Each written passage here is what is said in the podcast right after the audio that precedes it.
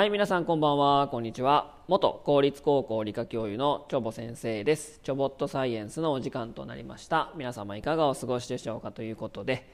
今日は大雨でございます。ということでねもう全国的に あの大雨なんですけどもねちょっともう桜も散っちゃったなっていう感じがするんですけども、まあ、結構降ってるみたいでね、えー、まあ、久しぶりの大雨ですからねえー、皆さん足元とかですねあの災害ですか？水害には気をつけていただいてといったところでしょうかということで、えー、今日のお話はですねウニを取り上げたいと思います。ウニです。はい。まあ、グルメ食材や高級食材としても有名なウニですけども皆さんウニは好きですかね？私あのウニのねあの軍艦好きなんですけどもね。なんかねもうウニかなり高騰しておりましてですねもう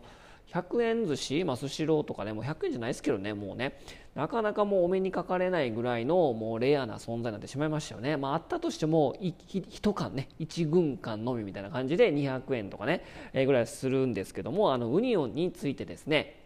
取り上げてお話ししたいと思います。ウニの驚くべき能力っていうのがね、えー、分かってきますので、はい、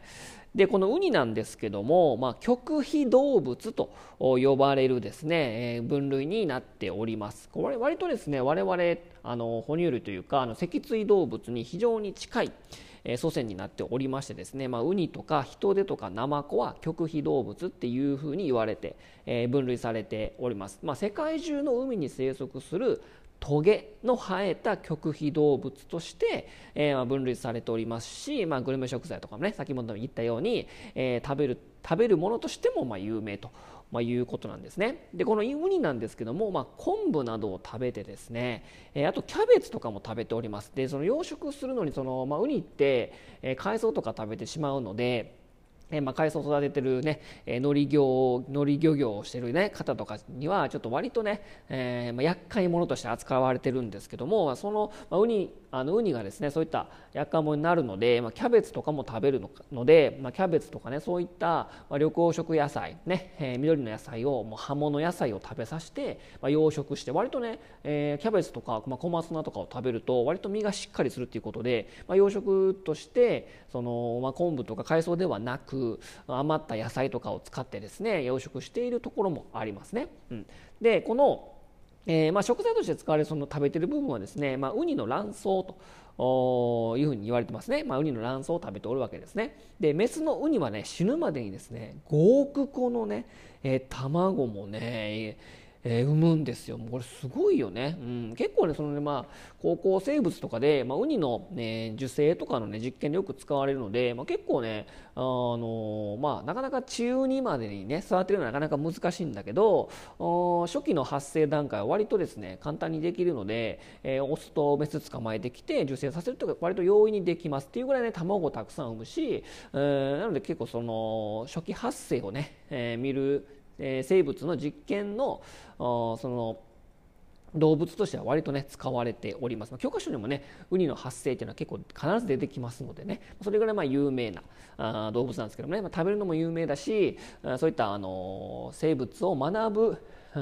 題材としても割とよく使われていると。いった感じなんですね。うん、でまああのこのトゲトゲあるんですけどこのトゲトゲの間にですね観測って呼ばれるですね、うん、この細長い管がたくさんあるんですね。まあ、これ結構吸着性に優れておりましてウニってねあの動かないように思うじゃないですか。で結構その動くんですけどもそのトゲとトゲの間にある観測を使ってですね、えー、ポコポコポコポコポコポコっていうかねこう海底をね歩くようにしてねまあそんなスピードは速くないけど動くことができるんですね。うん、でこのまあ、ウニなんですけどもとても長生きで200年以上生きるウニも、まあ、いるということでですね、まあ、すごいね、えー、あのトゲトゲイガイガしてるしで、まあ、ウニってねあの栗みたいな感じですので、えー、海に栗と書いてウニと書くこともあるんですね。という、まあ、このウニなんですけどもここでですねまあ、驚くべき能力があることがですね、まあ、最近分かってきました。で何かというとですね、まあ、ウニと言われればですね、まあ、紫ウニとかバフンウニとかですね、まあ、ガンガゼとかねいろいろあると思うんですが、まあまあ、得てしてね、まあ、全部ね、まあ、トゲトゲがありますよね、まあ、トゲのある極秘動物ですからね。でこのトゲトゲなんですけどあれあのトゲトゲ何にしてると思います？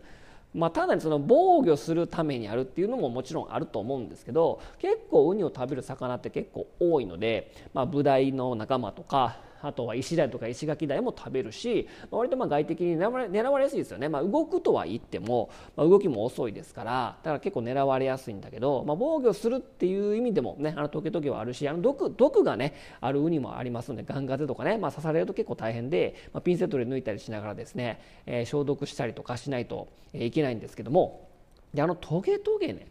何かっていうとね、まあ、防御の要素もあるけども驚くべき能力がありましてですねあのトゲトゲですね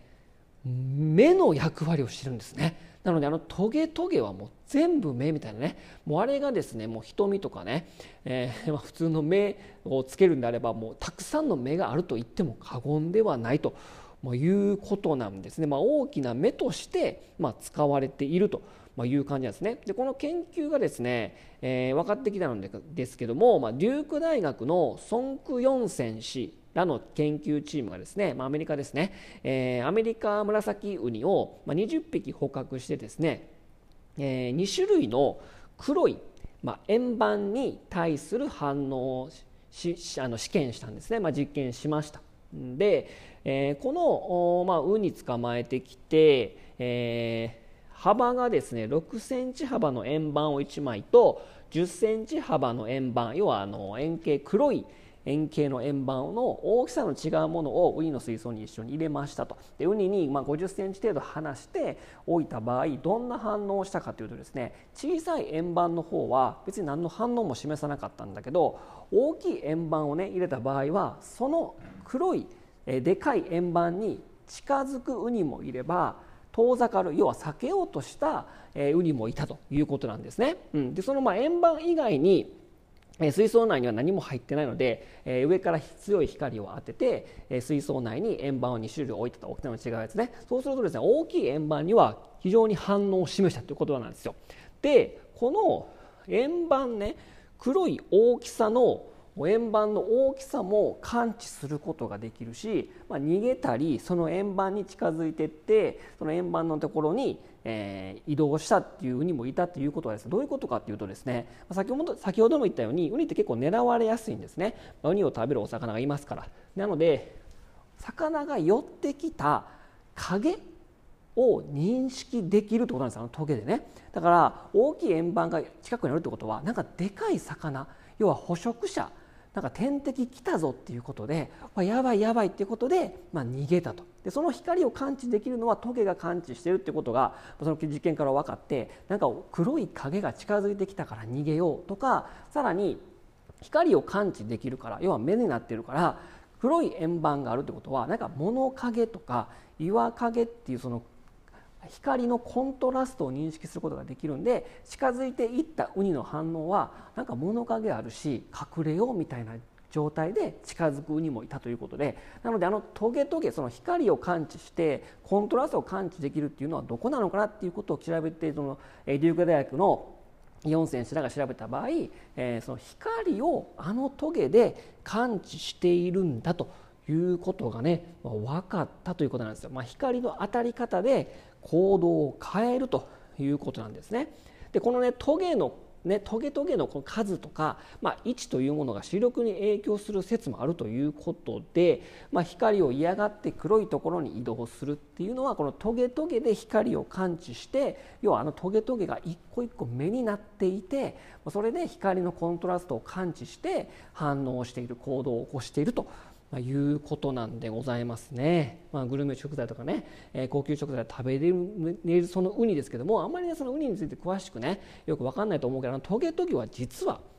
もう全身目があるともう言っても過言ではないぐらいあのトゲトゲはですね、まあ、防御するって意味もあるけど光を感知して目になっていると。いうことなんでございますね。ということでね。はい。食べたくなってきましたね。ということでね、えー、ウニのトゲトゲは全身目だよというねお話をいたしましたということで今日はこの辺にしたいと思います。それでは皆様さようなら。バイバイ。